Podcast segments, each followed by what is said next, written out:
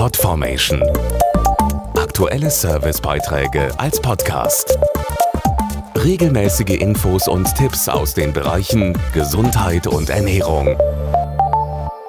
Es ist in Deutschland die häufigste Krebserkrankung bei Männern, Prostatakrebs. Bei der Therapie gibt es viele Optionen, die neben der Verzögerung des Tumorwachstums vor allem ein Ziel haben, die Lebensqualität des Betroffenen zu erhalten. Unter anderem darum dreht sich jetzt eine neue Informationskampagne.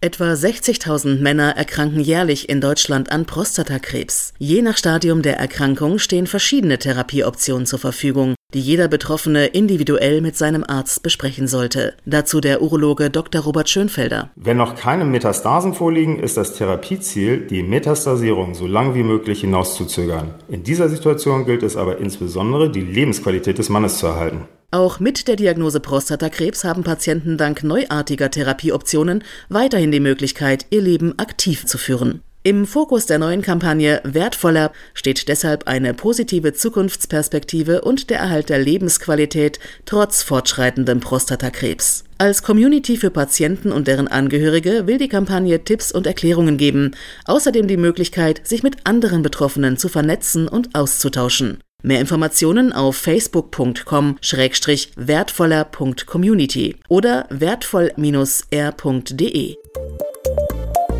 Podformation.de Aktuelle Servicebeiträge als Podcast.